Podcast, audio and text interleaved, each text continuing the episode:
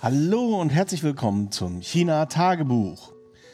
Es ist Mittwoch, Mittag irgendwann und ich sitze in meiner kleinen Podcast-Putze und nehme auf. Und ich nehme diesmal sogar zweifach auf. Ich habe hier noch eine Kamera, mit der ich mich selber filme. Mal gucken, wie das Ganze nachher aussieht, äh, ob ich das überhaupt zeigen kann. Wahrscheinlich sieht es so bescheuert aus, dass ich es lasse. Okay, ich habe ein paar Themen vorbereitet. Ich weiß, dass jetzt einige Leute darauf lauern, dass ich irgendwas zu Taiwan sage. Ich habe erst überlegt, ob ich das Thema komplett ausspare. Kann ich natürlich irgendwie nicht so ganz. Was soll ich dazu sagen? Ich meine, irgendwie habe ich es nicht begriffen, aber Diplomatie ist meines Erachtens eine Form der Politik, wo man versucht, einen Ausgleich zu schaffen. Das, was die Pelosi da macht, ist Provokation. Mal alle rechtlichen Geschichten außen vor. Die Situation weltweit ist nicht besonders gut. Es gibt so viele Probleme. Und jetzt muss man zusätzlich noch weitere Probleme schaffen. Ob das so schlau ist, weiß ich nicht. Zum anderen wird da auch ein bisschen Geschichtsklitterung betrieben, gerade jetzt in den deutschen Medien.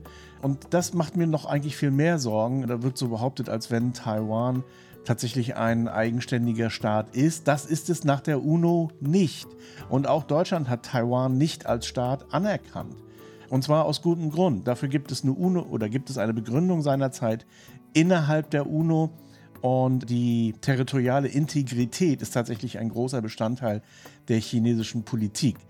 Ich will das jetzt auch gar nicht groß werten. Was mich daran, was mich tatsächlich verunsichert oder was mich nervös macht, ist, dass Amerika grundsätzlich auf die UNO scheißt. Also die UNO ist sowas wie New World Order und ist keine Institution, die sie weiter anerkennen, außer sie passt ihnen irgendwie in den Kram. Ansonsten setzen sie sich einfach über irgendwelche Resolutionen hinweg oder boykottieren sie ganz. Das hat ja Präsident Trump tatsächlich wirklich auf die Spitze getrieben, das UNO-Bashing. Die UNO bzw. der Völkerbund wurde gegründet nach dem Ersten Weltkrieg, nämlich um einen weiteren Krieg zu verhindern. Das hat nicht geklappt, der Zweite Weltkrieg kam. Dann wurde die UNO gegründet, dann hat das doch eine ganze Zeit lang geklappt, bis Jugoslawien, bis auch Deutschland sich gesagt hat, scheiß auf die UNO. Das hat man jetzt übernommen. Das heißt also, die UNO, der Völkerbund, ist auch für Deutschland keine Institution mehr. Man setzt sich darüber hinweg. Das merkt man eigentlich auch in der gesamten Rhetorik. Als zum Beispiel die UNO-Beauftragte nach Xinjiang gefahren ist, um zu gucken, was ist denn hier wirklich Phase? Ist dann das, was der Adrian Zenz erzählt, wirklich wahr? Und feststellte, nein, hm, das ist nicht wahr. Dieser ganze Uyghur-Quatsch ist irgendwo eine aufgebauschte Story, also keine Frage, dass es dort Konflikte gibt und Terrorismus etc. pp, die den Amerikanern ganz gut in den Kram passte. Deutschland hat diese Erzählweise übernommen und als dann die UNO-Beauftragte nach China reiste, da schossen dann tatsächlich sämtliche Medien in Deutschland aus allen Rohren. Und zwar, ja, hier Uyghur-Files und äh, oder Xinjiang-Files, keine Ahnung was. Jedenfalls wollten sie die UNO-Beauftragte diskreditieren. Und das ist jetzt eigentlich so der Stand der Politik in Deutschland, dass man die UNO nicht mehr ernst nimmt. Und das, mal ganz unabhängig von all diesen ganzen Konflikten, halte ich für einen schweren Fehler. Denn der Völkerbund und die UNO, beziehungsweise die Fehler des Völkerbundes sollten eigentlich in die UNO eingeflossen sein. Das ist die Organisation, die diesen Planeten tatsächlich retten kann. Und diese zu stärken, das sollte eigentlich auch Inhalt der Diplomatie sein. Was die Amerikaner machen und was ihre Anhänger tun, ist natürlich eine ganz andere Geschichte. Die fürchten ganz einfach um ihre imperiale Macht. Das ist die gleiche Sorge, die damals Großbritannien hatte, als es sein Imperium verlor. Und diese Sorge hat jetzt auch Amerika. Dazu muss man allerdings sagen, dass China nie irgendwelche imperialen Ansprüche hatte. Ähm, andere Länder in Asien auch nicht. Ganz im Gegenteil. Man hat sich eigentlich immer auf sein Land konzentriert. Also Lange Rede, kurzer Sinn. Ich habe darüber schon öfter gesprochen, dass es zum Beispiel einmal Geschichte ist in Umlauts Overestimated Podcast und auch in der Podcast-Folge, die ich mit Christian Y. Schmidt gemacht habe, Parallele Welten. Also diese beiden Sachen werde ich hier verlinken. Und das soll es jetzt gewesen sein zu Taiwan. Eine ganz andere Geschichte ist die, äh, ich habe mir ja so meine eigene äh, Verschwörungstheorie zusammengebaut. Meine Theorie ist ja schon lange Zeit oder ja, Theorie, das ist eigentlich keine Theorie in dem Sinne, aber die Geschichte der Menschheit war immer auch eine Frage des Zugriffs auf Energie. Also die erste Revolution wurde eigentlich ausgelöst mit der Entdeckung des Feuers. Und von da an entwickelte sich der Mensch zu dem, was er heute ist. Dann kam das ging eine ganze Weile gut. Man hat eben Feuer gemacht, so wie man es gemacht hat. Und dann kam die erste Energiekrise und die wurde eigentlich mit dem Aufkommen des Kapitalismus, mit, dem, mit der Dampfmaschine, mit dem Öl, mit der Kohle, also insbesondere mit der Kohle gelöst vorübergehend. Und das war sozusagen die erste industrielle Revolution. Jetzt stehen wir an der Schwelle zur zweiten industriellen Revolution, wenn man so will, oder zur Energierevolution. Wir lösen die fossilen Stoffe ab oder wollen das zumindest. Und natürlich gibt es da eine alte Industrie, die was dagegen hat. Und man merkt es ja, jetzt ist Russland aus dem Feld, also liefert nicht mehr oder kann nicht mehr, will nicht mehr, darf nicht mehr, wie auch immer. Und plötzlich explodieren die Gewinne von allen amerikanischen Ölkonzernen wenn man jetzt, das ist jetzt komme ich zu meiner Verschwörungstheorie, wenn man das jetzt weiterspinnt, dann ist ein Konflikt mit China, in deren Folge es dann natürlich weitere Sanktionen gegenüber Fotosilizium und so weiter geben wird, ein gefundenes Fressen für die Fossilindustrie. Denn wenn China keine Solarmodule mehr liefert, kein Silizium mehr liefert, dann wird es keine Energiewende in Deutschland geben. Ich plädiere durchaus dafür, dass Deutschland auch das habe ich auch in meinem Film, also die Solargeschichte, so ein bisschen versucht herauszuarbeiten. Nicht ich selber, aber die Leute haben das entsprechend so geantwortet. Dass es selbstverständlich in allen Ländern Photovoltaikindustrie, und zwar von Anfang an, von Mining bis hin zur Modulproduktion bis hin zur Installation geben sollte. Einfach auch um Transporte zu vermeiden, um man erinnert sich, immer wenn es Erdbeben in Japan gibt, dann reißt die Lieferkette ab zum Beispiel und sowas kann natürlich immer mal passieren auch andere Ereignisse, die da irgendwie in Frage kommen. Und insofern ist eine Diversifizierung, dass in jedem Land, auf jedem Kontinent Photovoltaik und Wind produziert wird, durchaus vernünftig. Also da gibt es überhaupt gar keine Frage. Und der Markt ist so gigantisch, dass da eigentlich auch jeder Platz hat. Noch. Im Augenblick ist das ein schwarzes Loch. So. Aber die Realität ist, es kommt alles zu beinahe 100 Prozent aus China. Würden die Amerikaner jetzt China aufgrund irgendeines künstlich herbeigeführten Konfliktes mit Taiwan mit Sanktionen überziehen. Das machen sie sowieso in allen, allen anderen möglichen Gebieten, wo sie ins Hintertreffen gelangen. Dann gibt es keine Energiewende in Deutschland, in Europa, in der Welt, in China schon. Und dann werden die Gewinne der Öl- und Gas- und Atomfraktion explodieren. Und das ist jetzt so meine persönliche Verschwörungstheorie. Vielleicht ist genau das der Wille. Okay, und das war's jetzt zur Politik. Ich muss auch noch was dazu sagen. Ich habe ehrlich gesagt auch sehr wenig Ahnung von Politik. Und ich verstehe viele Sachen nicht. Ich, mir sind nach wie vor auch in der Ukraine und Russland und diesem ganzen Konflikt Sachen so rätselhaft, dass ich lieber meine Klappe halte, weil ich einfach auch keinen Mist erzählen möchte. Aber es gibt so ein paar humanistische Grundwerte, an denen ich natürlich nicht rüttel. Und äh, eine davon ist, Frieden ist immer besser als Krieg, um das mal so ganz simpel auf einen Satz hinunterzubrechen. Okay, kommen wir zum nächsten Thema. Hafermilch. Ich habe das in den äh, sozialen Medien ja auch wieder gepostet. Hier im weitgehend laktoseintoleranten Asien gibt es eigentlich keine echte Milchwirtschaft, so wie man das in Europa kennt. Also natürlich gibt es Milchwirtschaft, es gibt Milch, es gibt Kühe, es gibt äh, all diese ganzen Sachen, übrigens auch Kamele. Also aus Xinjiang kommt auch Kamelmilch, das schmeckt so furchtbar. Ich habe das, wir haben mal was geschenkt bekommen. Das war wie Ziegenmilch. Naja, okay, also all das gibt es natürlich. Die meisten Leute, also meine Frau zum Beispiel trinkt auch gerne Milch, aber ihr ist danach unwohl. Und das kennt man, wenn man chinesische Freunde hat, mit denen so durch Europa fährt so nach spätestens zwei, drei Tagen haben die die Schnauze voll von europäischem Essen. Das liegt vor allen Dingen daran, dass da in vielen Produkten, die in Europa verarbeitet werden, Milchprodukte drin sind. Und wenn man dann so eine Intoleranz hat, ja, dann fühlt man sich nicht gut einfach. Und kommt dann darauf, dass man lieber zum Chinesen geht. Naja, also das ist der Grund, warum Chinesen auch im Ausland oft zum Chinesen gehen. Aber das machen Japaner genauso. Und alle anderen Asiaten, beziehungsweise Leute, die mit Laktoseintoleranz geschlagen sind, natürlich genauso. Was ich eigentlich sagen will, ist, die Milchproduktion hier ist eher so, naja, geht so. Und Milch ist teuer. Auch Milch, es gibt auch Käse irgendwie, obwohl der ist, glaube ich, weitestgehend importiert. Aber Käse, Quark ist wirklich sackteuer. Also so 125 Gramm habe ich letztes Mal erzählt so drei, vier Euro und so weiter. Naja, und was ich natürlich dann schon immer mal irgendwie versucht habe, ist Ersatz insbesondere für den Kaffee zu finden. Und wer jetzt reine Hafermilch irgendwo in den Kaffee kippt, der muss Kaffee hassen. Anders kann ich mir das nicht erklären, dass man das macht. Aber man kriegt ja Hafermilch auch so hin, dass sie nicht so getreidig schmeckt. Und ich habe da eine ganze Weile experimentiert und gemacht und getan. Also erstmal habe ich mir diese Barista Hafermilch von Oatly gekauft. Die wird übrigens hier in Singapur hergestellt. Also falls einer fragt, ob die um die ganze Welt gekarrt wird. Fast, aber nicht ganz.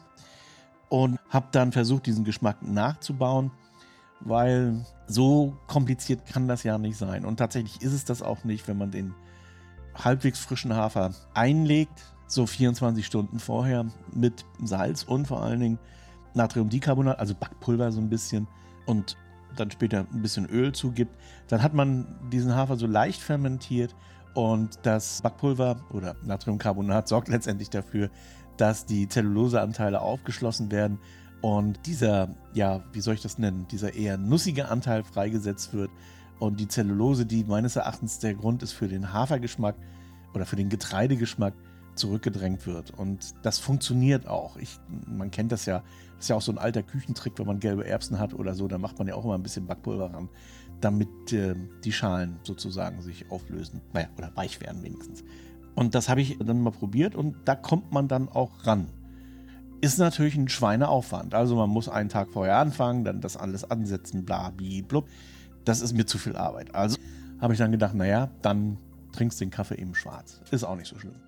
Zumal ich meistens oder oft schwarzen Kaffee trinke. Also wäre jetzt nicht so die Umstellung. Aber dann gehe ich hier in den Tante Emma Laden und siehe da, da gibt es tatsächlich von einem recht bekannten Hersteller, der eigentlich Sojamilch herstellt aus Kunming, äh, also so diverse Sojaprodukte, vor allen Dingen Soja.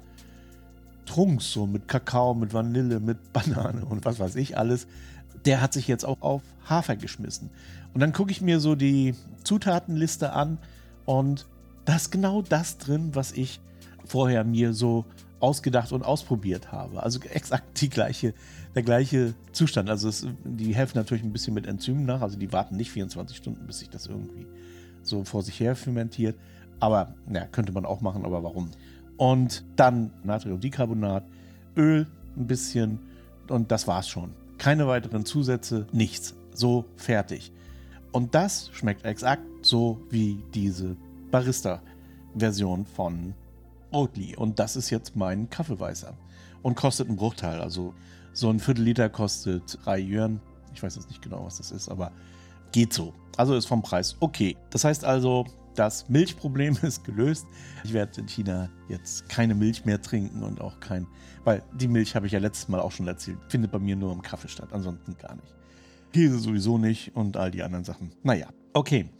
Dann hatte ich auch letztes, in der letzten Folge erzählt, dass die Taifun-Saison begonnen hat und der erste Taifun war schon da, Songda, und ist hier kurz vor Shanghai abgebogen, aber das war auch ein ganz kleiner, also eigentlich war das eher so eine tropische Depression.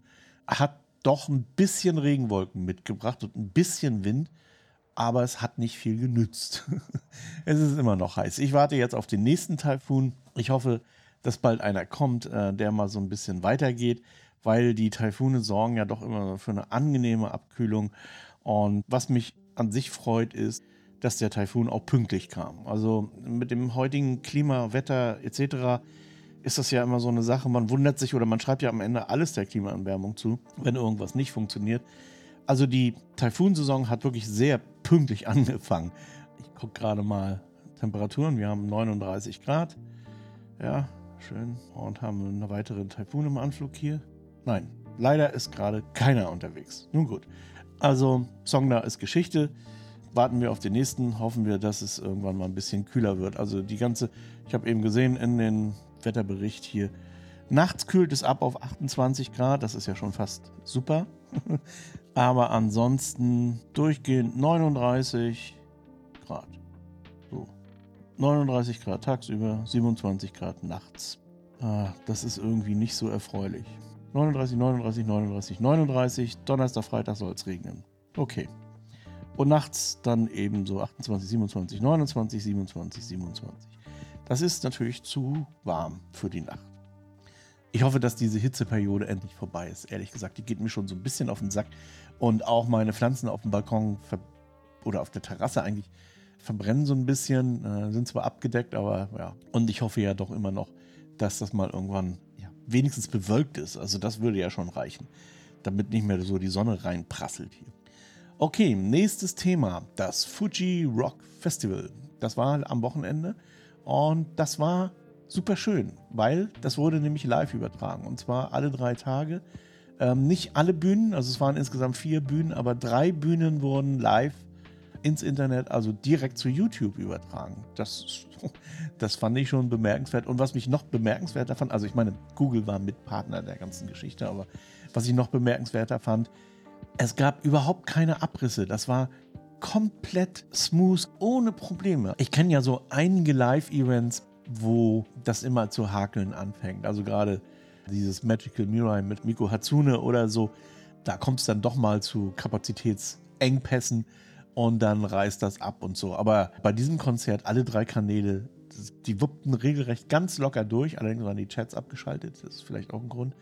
Das Fuji Rock Festival, muss man jetzt dazu sagen, ist kein Metal-Ding, das, sondern das ist so sehr offen in alle Richtungen. Also da war Rap dabei, da war äh, experimentelle Sachen dabei, da war Big Band dabei. Das war übrigens auch äh, tatsächlich der Knaller. Da war eine Big Band, ich habe den Namen jetzt gerade nicht parat, aber die hatte tatsächlich 130.000 Streamer plötzlich auf ihrem Kanal. Und ja, also es war also eine, eine interessante Mischung. Das finde ich eigentlich ganz gut, weil da kann man nämlich so ein paar Entdeckungen machen. Und ich habe tatsächlich ein paar Entdeckungen gemacht. Also gut, es waren auch ein paar echt große Dinger dabei, also The Who, Bloodywood und so weiter. Ja, die habe ich mir auch angeguckt. Aber es waren eben auch so Sachen dabei, die ich nicht auf dem Schirm hatte, andere Leute, mit denen ich mich unterhalten hatte, die kannten die wohl schon lange und fanden die gut, etc. Äh, ich kannte die nicht. Japanese Breakfast ist zum Beispiel eine. Das ist eine Band aus Philadelphia. Deren Bandleaderin wiederum ist in Korea geboren, aber in Amerika aufgewachsen und ihr Vater ist äh, Amerikaner und ihre Mutter war Koreanerin. Ja, das war eine ziemlich, ziemlich coole Sache. Das war wirklich schön. Dann gab es noch Elephant Jim, eine Band aus Taiwan, hat auch auf Chinesisch, Japanisch und Englisch gesungen. Äh, jetzt nicht in einem Lied, sondern nacheinander so. Das war auch sehr schön. Das war auch interessant, weil die Sängerin gleichzeitig die Bassistin war und naja, also es gibt ja nicht umsonst Bassistenwitze. Und in diesem Fall muss ich mich ein bisschen revidieren. Also, das war schon richtig geil. Also, erstens, ihr Bassspiel war fantastisch und zweitens war die Musik ziemlich cool. Das hat mir echt gut gefallen. Also Elephant Jim. Und dann war eine Kapelle, die hatte ich, von der hatte ich noch nie was gehört. Die heißt Sutamayo. Das heißt eigentlich übersetzt, ich wünschte, es wäre immer Mitternacht. Das ist der Name der Band. Die Bandmitglieder und insbesondere die äh, Sängerin und offensichtlich auch Kernbestandteil der Kapelle Ace, ne? wie auch immer, ich weiß nicht, wie das auf Japanisch ausgesprochen wird. Ja, ist eine japanische Band und das war so abgefahren. Also, sie selber schreiben auch, eine Band für Menschen, die ihre Elektrogeräte loswerden wollen. Also die hatten diverse selbstgebaute Instrumente aus alten Röhrenmonitoren, aus Tonbändern, einen äh, Fan, also einen Ventilator und was weiß ich alles. Also völlig abgefahrene, selbstgebaute Instrumente, aber das klang nicht irgendwie so Müsli-mäßig, Weltmusikmäßig, sondern ganz im Gegenteil. Das war richtig gute Musik, erstaunlich gute Musik.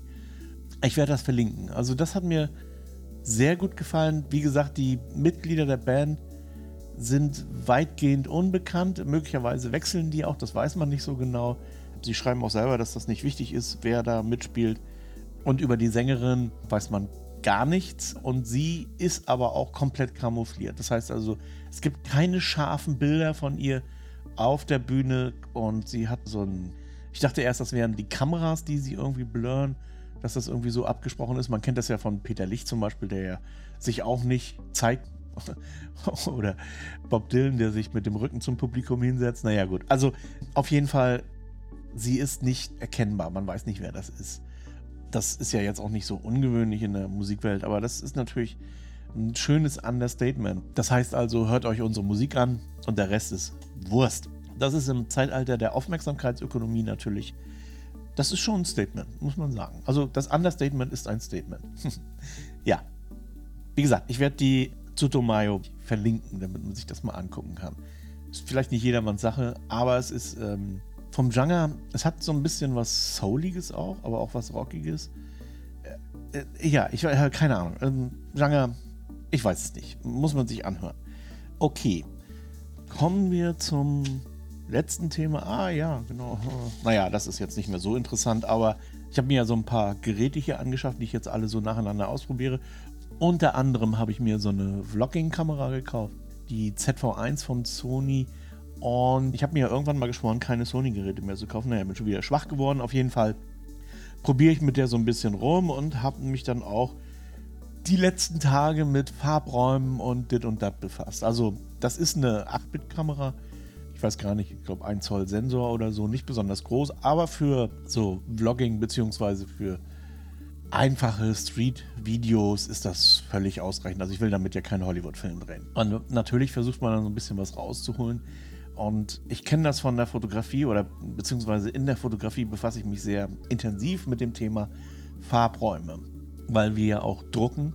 Und da bekommt das Thema natürlich schon so eine besondere Bedeutung. Ähm, denn ein Bild auf dem Papier sieht anders aus als auf einem Bildschirm, sieht anders aus als bei einem Beamer oder irgendwas. Also Farbräume können problematisch werden, äh, wenn man sich damit nicht auskennt. Also ich sehe das immer wieder, dass Leute ja so Flyer oder irgendwas im RGB, also das kriegen wir hier öfter mal rein, auch Flyer oder irgendwas im RGB-Farbraum oder im sRGB-Farbraum machen, setzen und das dann an die Druckerei übergeben, die natürlich einen CMYK-Farbraum hat, nutzt einfach, ja, weil es einfach eben additive oder subtraktive Verfahren sind. Wenn Papier strahlt nicht von allein, das ist nun mal so.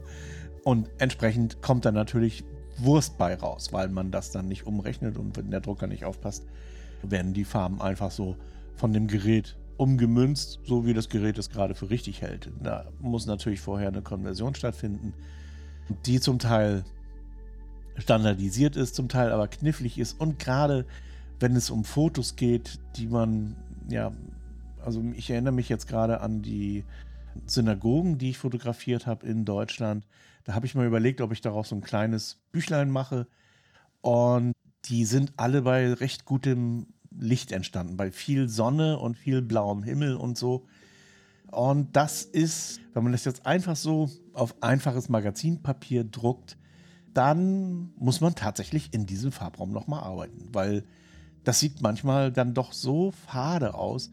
Und ja, da kommt man eben nicht drum herum, tatsächlich auch nochmal nachzujustieren. Das heißt also, es ist nicht so, dass man einfach die Konvertierung laufen lässt. Das kann man natürlich auch machen, aber wenn man das Beste rausholen will, dann geht man nochmal bei und guckt.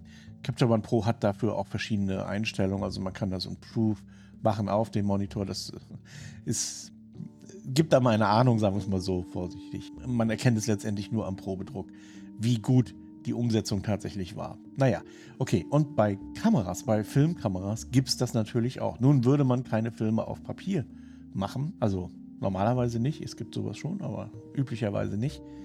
Aber man hat natürlich verschiedene Formate. Man hat natürlich verschiedene Ausgabeformate. Also ein Netflix- oder HBO-Video sieht anders aus als ein Hollywood-Blockbuster sieht anders aus als ein YouTube-Video, sieht anders aus als mein privates Video für den Familienkreis. Also es gibt verschiedene Ausgabeformate und die arbeiten alle auch zum Teil mit unterschiedlichen Farbräumen. Natürlich, das ist klar, auch die Kameras arbeiten mit unterschiedlichen Farbräumen. Man standardisiert das auch so ein bisschen oder versucht das so ein bisschen zu standardisieren. Und dann gibt es diesen ACES Workflow. Damit habe ich mich jetzt befasst. Also tatsächlich mit all diesen ganzen Videofarbräumen, Video Picture Profiles, dann natürlich auch mit, der, mit dem Dynamikumfang. Der Dynamikumfang nimmt natürlich nicht zu, wenn ich jetzt irgendwie ein bestimmtes Picture Profile verwende, aber ich nutze den vorhandenen Dynamikumfang besser aus, eventuell, wenn ich einen verwende. So. Und ich versuche natürlich immer so ein bisschen zu gucken, wie man da das meiste aus so einer kleinen Kamera rausholen kann. Und das ist eine Wissenschaft, das ist unglaublich. Also ich habe ja gedacht, bei der Fotografie ist das schon kompliziert. Jetzt habe ich beim Film ja eigentlich überhaupt kein Papier, wie gesagt. Und das ist trotzdem noch viel komplizierter. Viel, viel, viel, viel komplizierter, als ich eigentlich dachte. Am Ende überlegt man sich, oh, lasse ich das, schmeiße ich das einfach so hin, weil macht ja die meisten anderen, gerade jetzt so bei YouTube oder so, scheißen auf dieses ganze Konzept und sagen, das ist mir sowas von egal. Äh, ich kümmere mich da gar nicht drum. Aber auf der anderen Seite ist es natürlich immer schön, nochmal was Neues hinzuzulernen. Also habe ich mich mit Aces und mit Edge LG 3 Gamma Geschichten und und und befasst. Und da kommt man wirklich vom Hundertsten ins Tausendste und habe mir dann auch alle möglichen, ja, so Lehrvideos angeschaut, was es da zu beachten gibt und was man da so machen kann. Und es ist tatsächlich so, dass man selbst aus so einer kleinen Kamera die, die kein Mensch ernst nimmt, glaube ich, der, der Filme macht, trotzdem was rausholen kann oder Sachen rausholen kann, die beinahe so aussehen, als wenn sie irgendwie mit einer Ari gedreht werden oder mit einer Red. Also, das ist schon, schon ganz schön interessant. Insofern lohnt sich das mal, sich damit zu befassen. Und wie gesagt, das hat einen Teil meiner Arbeit eingenommen. Also, ja, am Wochenende, beziehungsweise letzte Woche, habe ich mich mal mit Farbräumen und Co. befasst. So, das wäre es für heute. Soweit und bis zum nächsten Mal.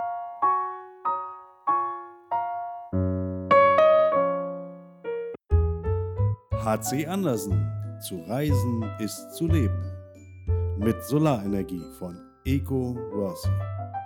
Ob Vanlife, Tiny House oder Camping.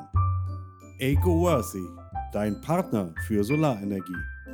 eco-worthy.com